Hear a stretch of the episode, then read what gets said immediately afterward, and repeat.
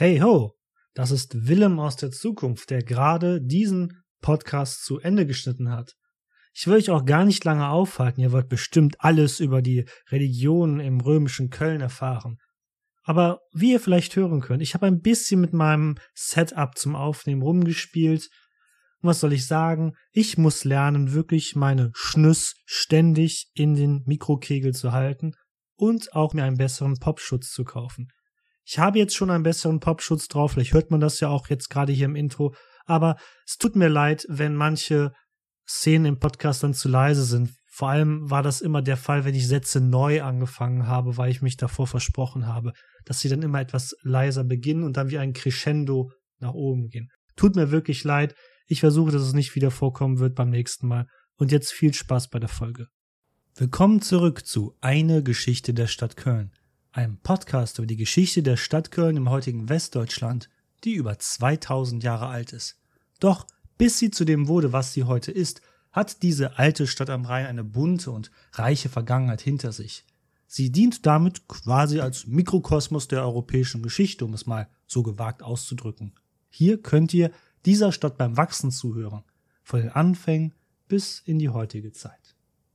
In dieser Folge verlassen wir wieder einmal den chronologischen Pfad unserer Erzählung hier im Podcast. Denn dort waren wir bereits mit Köln in der Spätantike angekommen. Diese Folge dreht sich jedoch einzig und allein um Göttinnen, Götter, ortsfremde Kulte und natürlich dem frühen Christentum. Und auch die Mythenerzählung erlebt in dieser Folge mit dem heiligen Gerion ein Comeback. Bei diesem Thema Religion im römischen Köln ist es schwer, dies an einem bestimmten Zeitpunkt anzusiedeln. Wir werden also in der Zeit hin und her springen und auch ein wenig in die Zukunft schauen. Das mag vielleicht erstmal etwas verwirrend klingen, aber muss es nicht. Ich versuche es bestmöglich darzustellen. Hört mir einfach zu.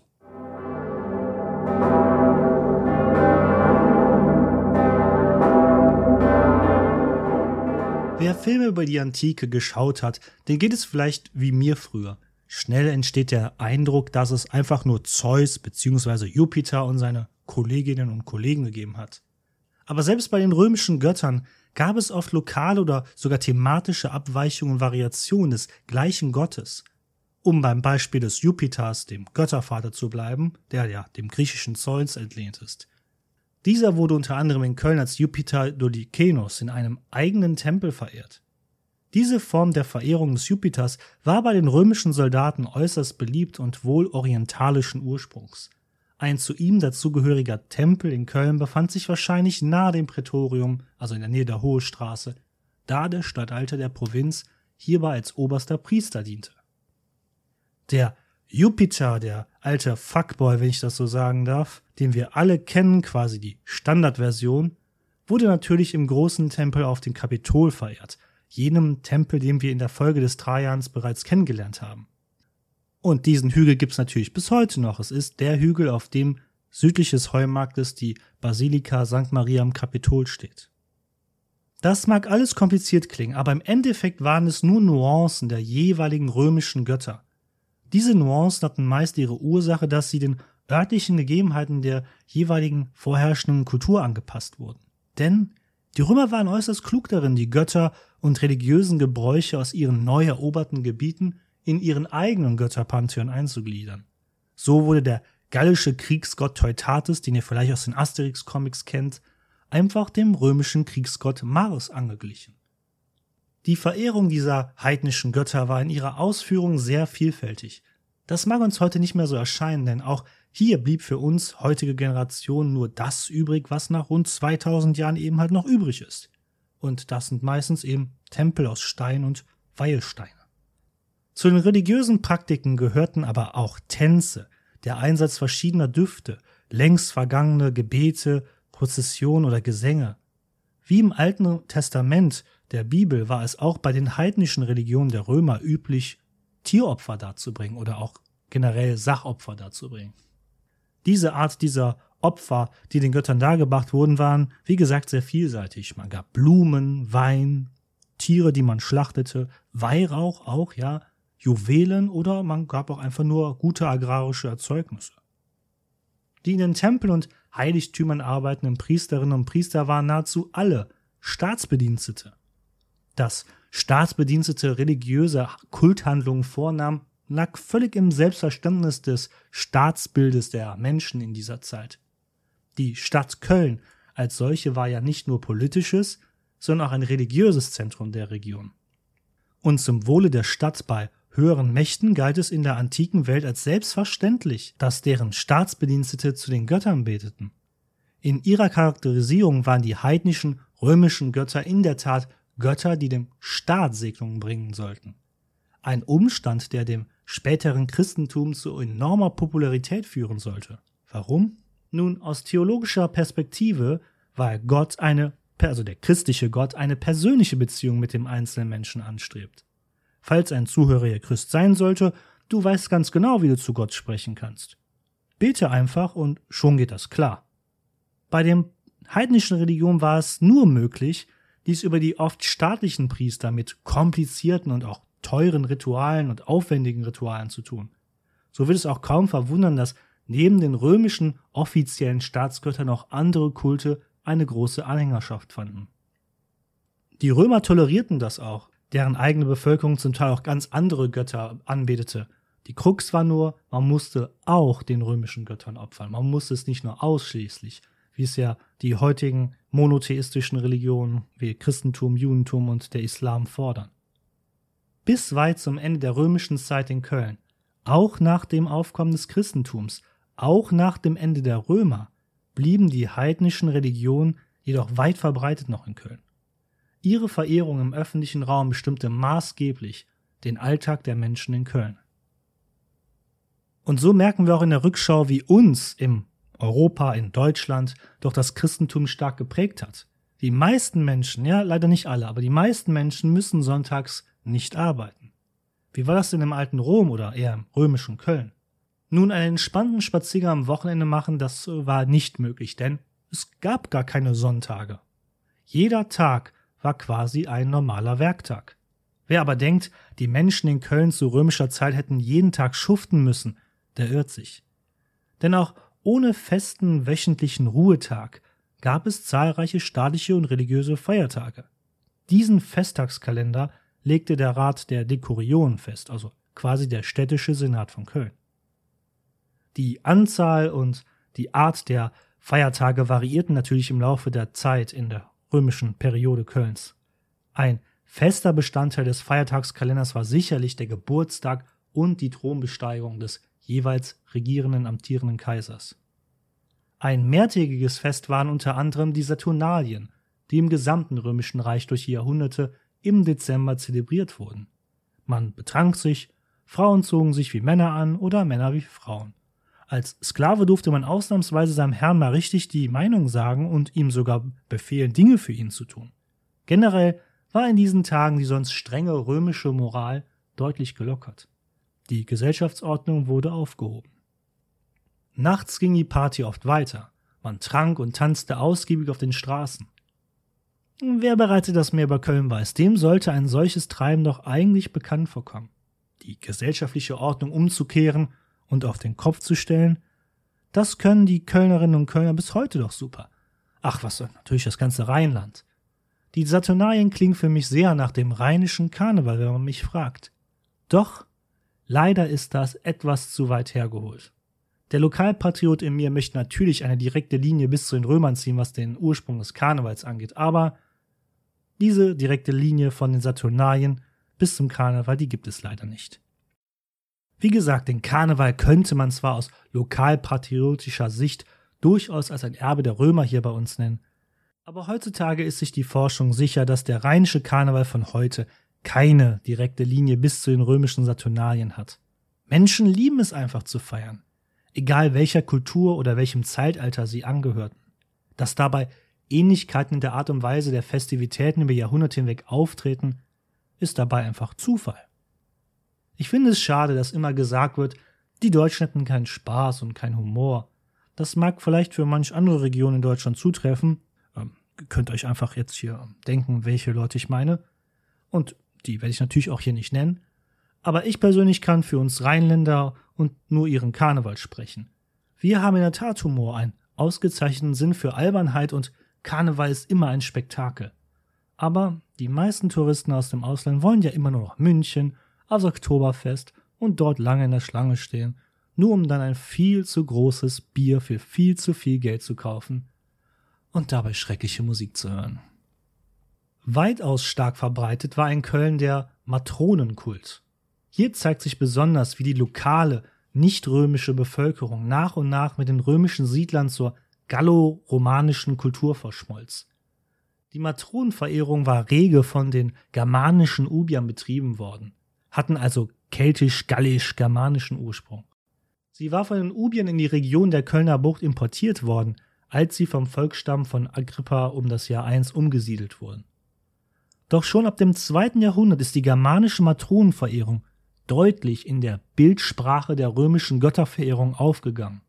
Sicherlich wurden im Raum des vorrömischen Kölns andere germanische, gallische Götter angebetet. Sie scheinen aber nach der Ankunft der Römer ziemlich schnell bis kaum keine Bedeutung mehr gehabt zu haben. Denn Heiligtümer oder Weihesteine finden sich so gut wie gar nicht. Einzig und allein die Matronenverehrung mit ubischen Ursprungs bildet hierbei eine Ausnahme.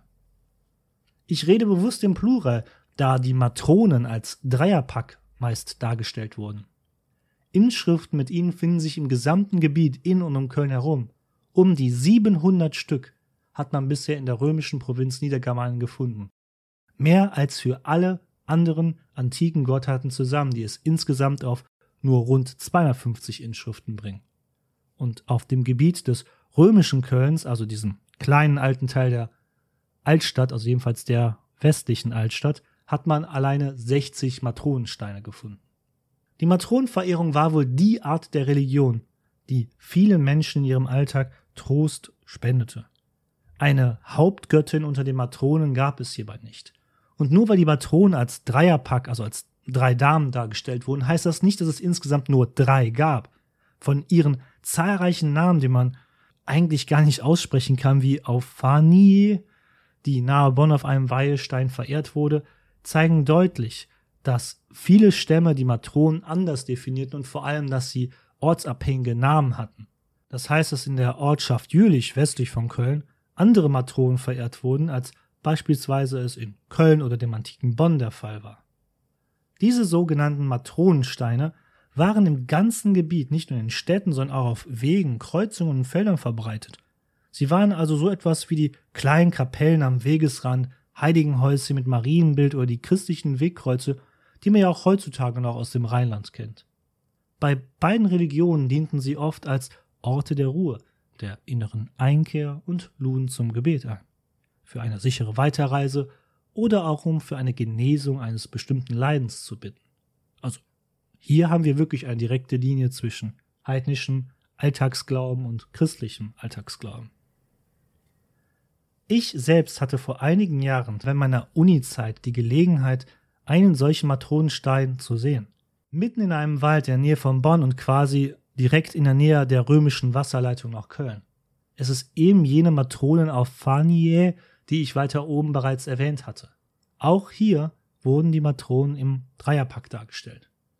Was mich verwundert hat, es lagen auf den Handflächen dieser Matronenfiguren Geldgeschenke und sogar Früchte als Opfergaben. Also irgendwer hier im Rheinland, also nahe Bonn, hängt also noch den heidnischen Religionen an und geht extra in diesen menschenleeren, verlassenen Wald. Eine Matronenfigur hatte sogar einen britischen Penny in ihrer gefalteten Hand liegen. Deutlich zu sehen war das Konterfei von Königin Elisabeth II. Ob das dem geistlichen Oberhaupt der anglikanischen Kirche wohl gefällt? Was ich besonders witzig fand, als ich dieses Foto auf meiner Festplatte wiedergefunden hatte, es war ja schon ein paar Jahre her, war ich natürlich nicht sofort sicher, ob es damals wirklich ein Matronenstein gewesen ist. Ich hatte es halt nur so in leichter Erinnerung. Also schlug ich das große Buch von dem Historiker Werner Eck über das römische Köln auf. Und was entdeckte ich da? Eben genau dieser Matronenstein war dort im Buch abgedruckt, den ich damals in einem verlassenen Wald gefunden hatte mit meiner Unigruppe. Und ich fand das einen witzigen Zufall, weil wie gesagt, man hat ja über 700 dieser Matronensteine gefunden. Damals wie heute gab es natürlich auch etwas, ja, man will ja eigentlich nicht wertend sein, ne? aber nennen wir sie nicht merkwürdige, sondern mystische Religion. Als internationaler Handelsknotenpunkt in der Antike drangen natürlich auch religiöse Kulte von weit fern nach Köln an den Rhein. Einer der vielen ortsfremden und auch nicht römisch und nicht germanischen Religionen in der Stadt war der im ganzen römischen Reich beliebte Mithras-Kult. Eine Versammlungsstätte befand sich wohl nicht unweit vom heutigen Südportal des Kölner Doms entfernt, also in direkter Nähe des Hauses mit dem Dionysos-Mosaik, was ja heutzutage im römisch-germanischen Museum zu sehen ist. Der Raum des Mithras-Kultes war aber so klein, dass er wohl nicht mehr als 30 Menschen auf einmal fassen konnte. Die Anhänger des Mithras-Kultes, und ich benutze hier wirklich nur die männliche Form, trafen sich gern in unterirdischen Gewölben und traten mit ihrer Religion eigentlich so gut wie gar nicht an die Öffentlichkeit. Besonders Kaiser Aurelian, der in der letzten Folge das Gallische Reich für sein römisches Reich zurückerobert hatte, war ein großer Anhänger dieser iranischen Gottheit gewesen. Da es sich um einen Kult handelte, der sehr exklusiv agierte und auf Verschwiegenheit setzte, wissen wir aus heutiger Sicht eigentlich kaum etwas über deren Praktiken oder Glaubensgrundsätze. Wenn etwas über deren Praktiken berichtet wurde, war es von den Kritikern des Mithras-Kultes geschrieben worden oder aufgezeichnet worden. Und diese ließen natürlich kein gutes Haar dem Kult. Zentral war aber wohl die Anbetung des Mithras, des Sonnengottes oder zumindest Bezwinger des griechischen Sonnengottes Helios. Ach, viel zu kompliziert. Belassen wir es einfach dabei, dass es diesen Kult auch in Köln gab. Um das Jahr 300 war dieser Kult wohl unter römischen Soldaten ebenfalls sehr populär. Frauen war eine Mitgliedschaft indes strengstens untersagt. So beliebt der Mithras-Kult aber auch war, so rasch verschwand er auch wieder von der Bildfläche in der antiken Welt. Am Ende des vierten Jahrhunderts war er bereits in Vergessenheit geraten. Das aufkommende Christentum hatte sich als attraktiver herausgestellt. Ohne entsprechende archäologische Funde in jüngster Zeit wüssten wir nicht einmal, dass es den Mithras-Kult in der Antike überhaupt gegeben hätte. So verschwiegen war halt deren Gemeinde gewesen. Dann gab es noch eine andere Gottheit, die in Köln angebetet wurde, die fernab von Germanien und Rom herkam. Es war die ägyptische Göttin Isis. Isis hat ein schweres Schicksal unserer Zeit. Sie ist Opfer eines Identitätsdiebstahls. So trägt sie doch völlig unbewusst den Namen einer Terrororganisation. Zwar ist ISIS kein häufiger Name in westlichen Kulturkreisen, aber dennoch sind mir einige Deutsche und Amerikanerinnen bekannt, die ISIS als Vornamen haben. Für Jahrtausende war die Isis eine sehr verehrte Göttin. Als auch die Römer sie um das Jahr 1 herum anfingen zu verehren, ist ihre Anbetung schon seit fast zweieinhalbtausend Jahren zuvor in Ägypten ein fester Bestandteil des kultischen Lebens gewesen. Bis weit in die Zeit des Christentums, etwa bis 500, wird die Isis im Rheinland verehrt. Isis ist eine Muttergottheit, sie steht für die Geburt, Wiedergeburt und auch für den Tod. Als Figur wurde sie meist sitzend oder stehend dargestellt. Auf den Arm hielt sie ihren neugeborenen göttlichen Sohn Horus. Es ist absolut kein Zufall, dass die heilige Maria ebenfalls mit Jesuskind auf dem Arm dargestellt wird. Und viele Darstellungen haben einen deutlichen Bezug und Vorbild zur Ikonographie der ägyptischen Isis. In Köln gab es eine kleine Isis-Fangemeinde. Wie genau deren Kult aussah, nun, das ist auch hier schwer zu sagen. Klar war, dass er wohl wie auch der Mithras-Kult von römischen Soldaten an den Rhein gebracht wurde. Mit dem Aufkommen des Christentums ab dem vierten Jahrhundert und dem späteren Ende der römischen Herrscher verschwand aber auch dieser kleine Kult aus Köln. Natürlich hat es noch weitere kleinere religiöse Gemeinden und Kulte gegeben, vielleicht auch welche, die wir gar nicht kennen oder noch nicht herausgefunden haben. Die von dem Mithras und der Isis habe ich mal als Beispiel hier angeführt. Sicherlich haben auch andere ägyptisch-griechische oder auch hellenistische Götter wie Osiris, Apis, Serapis, der griechische Weingott Dionysos, ich meine, immerhin gibt es hier ein riesiges Mosaik über ihn, und viele mehr noch hier eine kleine, aber treue Anhängerschaft gefunden. Generell ist aber festzuhalten, dass keiner der sogenannten, ich mache hier wieder die Anführungszeichen, ausländischen Kulte je in ihrer Zahl der Anhängerschaft auch nur die breite Masse der Bevölkerung darstellten. Vorherrschend waren die römischen Götter und der ursprüngliche beschriebene ubische Matronenkult. Festzuhalten ist auch, dass kaum jemand exklusiv einer Religionsgemeinschaft angehörte. Es war durchaus normal, dass man den römischen Hauptgöttern opferte und im Anschluss daran einem dem Matronen gewidmeten Weihestein Opfer darbrachte. Und wenn man zu diesem erlauchten Kreis gehörte, dann abends an einer Versammlung zur Verehrung der Isis teilnahm. Die Regel, du sollst keinen Gott neben mir haben, wie die abrahamitischen Religionen Christentum, Judentum und Islam es vorschreiben, nun, das gab es damals noch nicht. Beziehungsweise hatte sich dies einfach noch nicht durchgesetzt. Aber da wir schon von abrahamitischen Religionen sprechen, es gab bereits in der Antike eine jüdische Gemeinde in Köln. Der Grund, dass sie hier fernab vom Heiligen Land eine Heimat gefunden hatten, hat natürlich etwas mit der jüdischen Diaspora zu tun. Die jüdische Diaspora an sich ist so umfangreich, dass man damit einen eigenen Podcast machen könnte. Und ich glaube, so einen Podcast gibt es in der Tat auch. Im Jahr 135 scheiterte ein letzter jüdischer Aufstand im Heiligen Land gegen die römische Herrschaft. Als Resultat ließ der römische Kaiser Hadrian, der sich selbst im Jahr 98 gemeinsam mit dem damaligen Kaiser Trajan ja hier in Köln aufhielt, alle Juden verbieten, sich je wieder in Israel niederzulassen. Bis zur Gründung des Staates Israel 1948 sollten die Juden, die sich über die gesamte Welt zerstreut hatten, keine eigene Heimat mehr haben. Diese Geschichte der jüdischen Diaspora ist neben zeitweiliger erfolgreicher Ansiedlung und Anpassung voll mit Verfolgung, Vertreibung und systematischen Mord. Bei aller Liebe zu meinem Köln, es ist wichtig zu betonen, dass auch diese alte Stadt am Rhein, die sich durch die beiden Jahrtausende weg immer als doch so offen und tolerant ausgab, kleiner Spoiler, das stimmt nicht immer, mehrmals einen jüdischen Menschen aufs grausamste vergriffen hat, wobei auch diese Worte noch viel zu untertrieben sind. So sind beispielsweise die Jahre 1096, 1349, 1424 traumatische und schreckliche Meilensteine für jüdische Geschichte in Köln.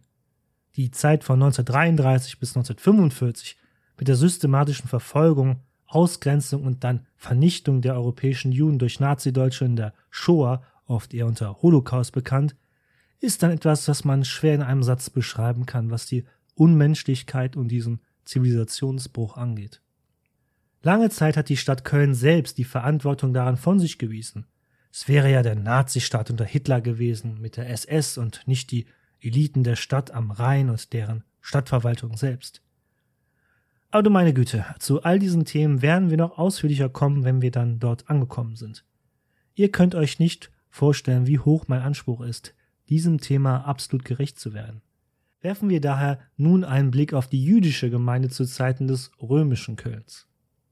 Bei der jüdischen Gemeinde in Köln zu römischer Zeit greife ich chronologisch etwas in unserer Erzählung vor. Kaiser Konstantin der Große erwähnte sie, das erste Mal. Den guten Herrn werden wir nächste Woche etwas näher kennenlernen, wenn er um das Jahr 300 persönlich hier in Köln verweilt. Aber ohne Konstantin wüssten wir eigentlich fast gar nichts über die jüdische Gemeinde im römischen Köln. Eigentlich wissen wir nur quasi einen Satz über sie, den Konstantin persönlich verfasst hat. Ja, richtig gehört. Nur einen einzigen Satz. So schrieb Kaiser Konstantin an die Kölner Dekorionen, den Mitgliedern des städtischen Senates, Zitat, allen Stadträten gestatten wir durch allgemeines Gesetz, die Juden in die Kurie zu berufen. Zitat Ende. Natürlich könnte man nun meinen, dass das bedeutet, dass Juden erst jetzt in Köln siedeln konnten. Aber als Grundvoraussetzung war jeher ein gewisser Grundbesitz notwendig gewesen, um im Kölner Stadtrat Mitglied sein zu dürfen. Eine jüdische Gemeinde muss es schon eine nicht allzu kurze Zeit vorher schon gegeben haben. Sonst hätte Konstantin sicherlich nicht bereits im Jahr 321 diesen Satz geschrieben, wenn gerade erst eine jüdische Gemeinde nach Köln übergesiedelt hätte. Diese Erwähnung der jüdischen Gemeinde im Jahr 321 bedeutet aber vor allem eins. In Köln existiert die älteste jüdische Gemeinde nördlich der Alpen, deren Existenz schriftlich belegt ist. Und sie existiert auch heute noch, nach allem, was in diesen 1700 Jahren passiert ist. Nur noch als kleine Randnotiz, da wir auch schon mal über die politische Struktur der Stadt Köln in römischer Zeit gesprochen haben. Dieses Schreiben von Konstantin war übrigens kein Gefallen, den den Juden damit tat. Denn römische Staatsämter mussten immer aus der eigenen Tasche des jeweiligen Politikers bezahlt werden. Das können wir uns ja heute gar nicht mehr vorstellen, oder? Es ist ja eher umgekehrt heutzutage.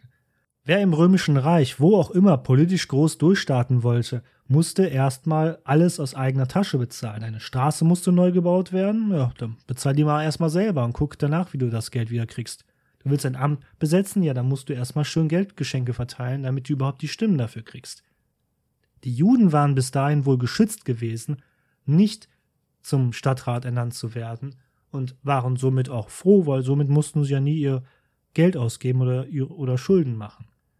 Vielleicht gab es im Köln der Spätantike einen Fachkräftemangel, um es so auszudrücken, in der politischen Elite der Stadt Köln, dass man nun auch entschied, die Juden mit in die Pflicht zu nehmen. Aber das ist wie immer nur Spekulation. Und dies ist leider alles, was wir über die jüdische Gemeinde in römischer Zeit in Köln wissen. Zum Zeitpunkt dieser Aufnahme ist das Jahr 2021 und Köln wie auch Deutschland feiert 1700 Jahre jüdische Geschichte in Deutschland. Nur, wie gesagt, die Quellenlage dazu ist sehr, sehr dünn und basiert eben nur auf diesem einen kleinen Satz, den Kaiser Konstantin mal verfasst hat. Einiges können wir aber spekulieren. Da es nicht bekannt ist, dass Juden selber Ackerbau in der Region betrieben haben, ist es wohl sehr wahrscheinlich, dass sie als Händler in der Stadt fungierten.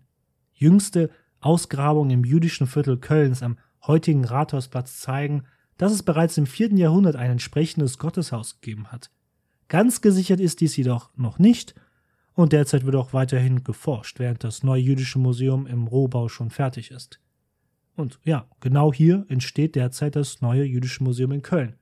Der Grund, warum das angrenzende Prätorium und der römische Abwasserkanal nicht zu besichtigen sind.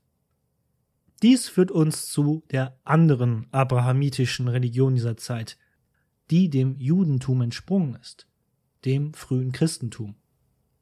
In der Zeit, mit der wir mit dem Ende des Gallischen Reiches in unserem Podcast chronologisch das letzte Mal geendet hatten, so um 260 circa, muss es bereits eine kleine christliche Gemeinde in Köln gegeben haben. Hier ist es ähnlich wie mit der erstmaligen schriftlichen Erwähnung der jüdischen Gemeinde in Köln. Um 313 wird nämlich zum ersten Mal schriftlich erwähnt, dass die Stadt am Rhein ein Bischofssitz einer christlichen Gemeinde ist.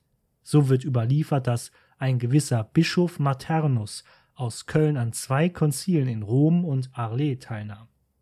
Und falls ihr mehr über Maternus wissen wollt, nun, das war's leider auch schon. Mehr wissen wir nicht über ihn außer dass er auch Bischof von Trier mal gewesen ist. Zu Zeiten von Maternus sind die schweren Christenverfolgungen im römischen Reich gerade erst zu Ende gegangen. Nur kurz zuvor war es noch unter Kaiser Diokletian im Jahr 303 zu den bisher schwersten Christenverfolgungen in der Geschichte des römischen Reiches gekommen. Doch dann passierte das für viele damalige Zeitgenossen Undenkbare.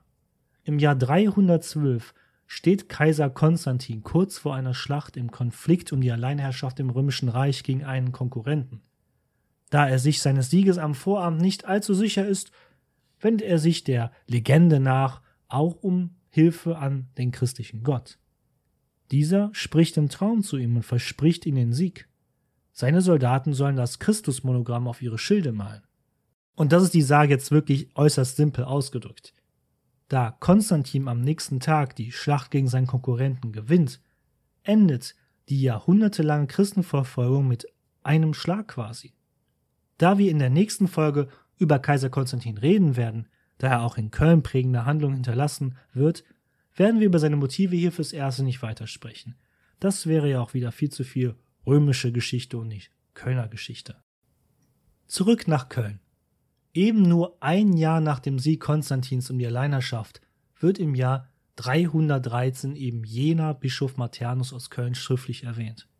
Das ist natürlich kein Zufall, denn jetzt darf die Kirche, die christliche Kirche auch in der Öffentlichkeit offen agieren, muss also keine staatliche Repression mehr fürchten wie zuvor. Genauso wie bei der jüdischen Gemeinde ist die Erwähnung eines christlichen Bischofs auch der Beweis, dass es in Köln bereits eine gewisse Zeit nicht eine allzu kleine christliche Gemeinde in Köln gegeben haben muss. Sie hatte bis dahin nur halt im Untergrund agiert. Offizielle Kirchengebäude gab es natürlich noch nicht. Man traf sich im Geheimen in Privathäusern und feierte Gottesdienste. Eine offizielle Amtskirche gab es natürlich noch nicht. Vielmehr agierten die Gemeinden vor Ort äußerst autonom, was natürlich auf der Hand lag, denn so war es schwerer für die römischen Machthaber gewesen, die Strukturen der Christen effektiv zu zerschlagen, noch in den Zeiten der Verfolgung. Die Gemeinde in Köln hat daher lange schon existiert, bevor Kaiser Konstantin die Christenverfolgungen im Jahr 313 beendete. Denn Bischofssitze wurden nur dort eingerichtet, wo bereits seit längerem eine christliche Gemeinde existiert hatte. Maternus ist einfach nur der Bischof, den wir in schriftlichen Quellen zum ersten Mal hören. Der allererste Bischof in Köln, wie er oft genannt wird, wird er aber sicherlich nicht gewesen sein. Wir wissen einfach nur nicht, wie seine Vorgänger hießen. Was das Christentum so attraktiv machte für die Menschen in Köln und sonst wo in dieser Zeit? Wer tritt einer Religion bei, die besonders in unserem Zeitraum um das Jahr 300 noch so massiv bekämpft wurde, oft sogar mit dem Tod? Anfangs hatte ich es kurz erwähnt. Die Gottheiten wie Jupiter und Co. der Römer waren hauptsächlich Staatsgötter. Sie wurden für das Gemeinwohl des Staates und der Gemeinde verehrt. Was das Christentum ähnlich wie den anderen Kulten aus dem Osten des Reiches so attraktiv machte, war das Versprechen nach persönlicher Erlösung. Wir schauen oft mit einer rosaroten Brille auf die Antike, mich eingeschlossen, so Dinge wie Sklaverei oder was auch immer blenden wir oft immer aus. Alles schien ja so wunderbar unter den Römern. Architektur, Philosophie, Religionsfreiheit, Ingenieurskunst, wissenschaftliche Freiheit und eine Welt ohne Grenzen mit Frieden innerhalb dieser Grenzen. Wir dürfen aber nicht vergessen, das Leben ist hart. Damals genauso viel, wenn nicht mehr als heute. Wer spendet mir Trost, wenn eine geliebte Person verstorben ist? Was ist der Sinn meines Lebens? Was geschieht mit mir nach dem Tod? All dies sind Fragen, die Gottheiten wie Jupiter und Mars vielen Menschen wohl nicht ausreichend beantworten konnten. Das soll hier keine christliche Missionierung werden, nur meine Güte, nein, nichts lege mir ferne.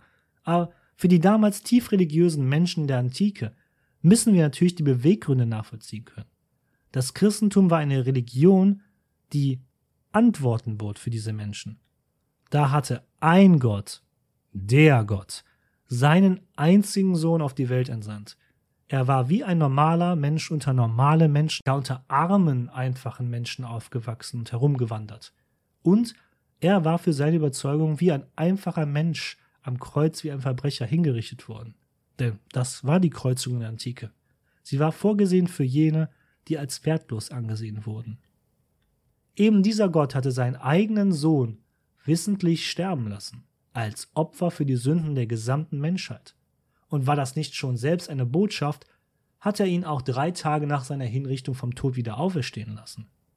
Die Botschaft hierbei lautete, Fürchtet euch nicht vor den Qualen und Herausforderungen dieses Lebens, denn auf euch wartet ein Paradies in der Ewigkeit. Nicht nur für Reiche oder Römer, sondern für alle Menschen unabhängig von Herkunft, Geschlecht oder sozialem Status. Für diejenigen, die Christen sind, sind diese Inhalte des Glaubens elementar, ob jetzt Katholik, Protestant, Orthodox oder was auch immer. Dennoch ist es wichtig, sich dies nochmal vor Augen zu führen. Nicht nur für diejenigen Zuhörerinnen und Zuhörer, die mit Religion vielleicht nichts anfangen können, aber auch zu verstehen, wie die Menschen in der Antike diese Botschaft von Jesus aufgenommen haben. Und wir alle wissen, welch instabile Zeiten in dieser Periode der Geschichte herrschten. Das Christentum selbst setzte sich in Köln zwar durch langfristig, aber besonders in die ländlichen Gebiete jenseits der Stadtmauer dauerte es wohl noch sehr lange, bis heidnische Kulte verdrängt wurden. Sogar bis ins 8. Jahrhundert, weit in die fränkische Zeit von Karl dem Großen hinein, sind uns heidnische Tempel und Praktiken in Köln bekannt. Aber ups, äh, wir wollen ja eigentlich hier nichts vorher verraten. Wir werden über die weitere Christianisierung Kölns immer wieder in den nächsten Folgen unseres Podcasts stoßen. Daher sollte das vielleicht hier erstmal reichen. Aber natürlich gibt es auch über das frühe Christentum in Köln eine Sage, eine Legende, die ich euch nicht vorenthalten möchte. Es ist die Sage des heiligen Märtyrers Gerion. Die Geschichte der Kölner Christen reicht wie gesagt in ihren Anfängen aufgrund mangelnder Quellen zurück bis ins Mythische hinein. Aber das macht natürlich überhaupt nichts, denn wir lieben Mythen. Das bringt uns zu eben jenem Gerion. Gerion war ein römischer Offizier aus Ägypten. Eigentlich ist die Sage ziemlich einfach zu schildern. Gerion war Teil der sogenannten Thebäischen Legion, einer Legion, die aus der Stadt Theben in Ägypten stammte. Ein Teil dieser Legion reiste unter anderem mit Gerion und 318 weiteren Kameraden unter seinem Kommando nach Köln. Es war die Zeit, in der Kaiser Maximian Kaiser des westlichen Teils des Römischen Reiches war. Angeblich im Jahr 304 treiben mal wieder plündernde Franken ihr Unwesen im Rheinland. Gerion und seine 318 Kameraden sollen den Einfall niederschlagen. Was aber keiner weiß, Gerion und seine 318 Kameraden sind allesamt Christen, haben ihren Glauben aber bisher gut versteckt. Dass sie jetzt gegen Barbaren zu Felde ziehen und sie töten sollen, können sie nicht mit ihrem Gewissen vereinbaren. Immerhin sagt eines der zehn Gebote, dass man nicht töten solle. Da denke ich mir eigentlich Augen auf bei der Berufswahl, oder? Wenn man so Legionär wird. Naja, egal. Als sie in Köln ankommen, entscheiden sie sich, offen zu ihrer damals noch verbotenen und verfolgten Religion zu stehen und weigern sich in den Krieg zu ziehen gegen die Franken. Die anderen römischen Soldaten in Köln sind außer sich und fangen an, vor der Stadtmauer die 318 Soldaten des Gerions wegen Häresie und Befehlsverweigerung nach und nach zu köpfen. Doch der Offizier Gerion weicht nicht von seiner Meinung ab. Seine Soldaten, seine Kameraden sterben allesamt nach und nach, ohne sich zu wehren. Als letztes wird schließlich Gerion selbst enthauptet. Die Leichen der Enthaupteten, inklusive der des Gerions, werfen die Täter in einen Brunnenschacht, der westlich vor der Stadtmauer liegt. Eigentlich eine schnell zu erzählende Geschichte. Was die Legende aber so kompliziert macht und letztendlich zu einer Legende und eben nicht zu einer wahren Begebenheit ist folgendes. Eine thebäische Legion aus Ägypten hat es in Köln oder gar im Rheinland nie gegeben. Und die Art des Märtyrertodes, die Geren erlitten hat, ist in ihrer Form im gesamten römischen Reich überliefert worden. Natürlich mit lokalen Variationen, aber irgendwie hat jeder Ort in der Spätantike einen Gerion gehabt. Auch in Trier, was nicht allzu weit von Köln entfernt ist, erzählte man sich eine ähnliche Geschichte. Auch in der Schweiz ist ein solches Martyrium an Ort und Stelle überliefert worden. Die Legende an sich wird wahrlich einen wahren Kern gehabt haben. Dass zum Christentum konvertierte Soldaten in der römischen Armee nach dem Bekanntwerden ihres christlichen Glaubens hingerichtet wurden, da sie sich weigerten, den römischen Kaiser als Gottheit anzubeten, durchaus anzunehmen. Und so wird es wohl in der Tat vielfach im römischen Reich zu der Zeit Menschen wie Gerion gegeben haben. Aber wie so oft in der Geschichte, am Ende ist es auch eigentlich egal, ob diese Legende wahr oder nicht wahr ist. Was mir auffiel, war die krumme Zahl von Gerions Kameraden, die Zahl von 318. Hier waren wohl die Legendenmacher am Werke und wollten einen Bezug zum Alten Testament ziehen, denn auch Abraham hatte 318 Gefährten. Der heilige Gerion steht für heute als Heiliger und Schutzpatron der Soldaten in der katholischen Kirche. Und er ist ein Schutzpatron der Stadt Köln. Bis heute. Ihm zu Ehren wird bald in dieser Zeit noch eine Kirche erbaut. Zumindest trägt sie später nachweislich seinen Namen. Denn den Namen wird sie vielleicht erst nach dem Aufkommen der Legende um Gerion im 8. Jahrhundert erst erhalten haben. Da die Kirche St. Gerion aber noch nachweislich im 4. Jahrhundert gebaut wurde, ist sie damit eine der ältesten Kirchen der Welt, die bis heute noch existieren und in Nutzung ist. Aber zu ihrer genauen Baugeschichte kommen wir auch noch in der nächsten Episode zu sprechen, falls wir dazu noch Platz finden im Skript. Ich habe echt wieder Angst, mir viel zu viel vorgenommen zu haben. Ansonsten finden wir sicherlich bald eine Gelegenheit. Hier ist aber glücklicherweise Legende oder besser gesagt eine weitere Legende noch nicht zu Ende. Das Abschlachten von Gerion und seiner 318 Kameraden war natürlich ein enormes Blutbad. Dabei wurde der Legende nach eine in der Nähe stehende Granitsäule mit dem Blut des Gerion bespritzt. Dadurch erhielt diese Säule eine für Säulen doch äußerst außergewöhnliche und mächtige Charaktereigenschaft.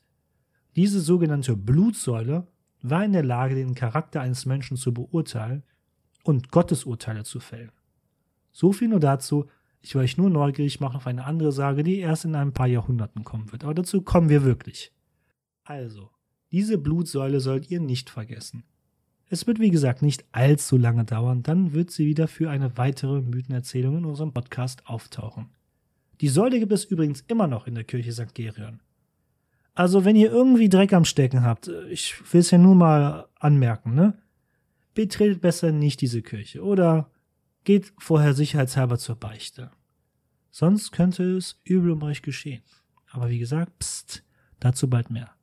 Ich übrigens stand vor ein paar Monaten vor dieser Säule und da ich zu euch spreche, habe ich den Test wohl bestanden. Belassen wir es doch heute dabei. Schaltet auch das nächste Mal wieder ein. Wenn wir uns das Köln der Spätantike unter Kaiser Konstantin dem Großen anschauen. Genauer gesagt, wenn das römische Köln ein letztes Mal eine kurze Blütezeit erfährt und Köln auch auf rechtsrheinischem Gebiet entsteht.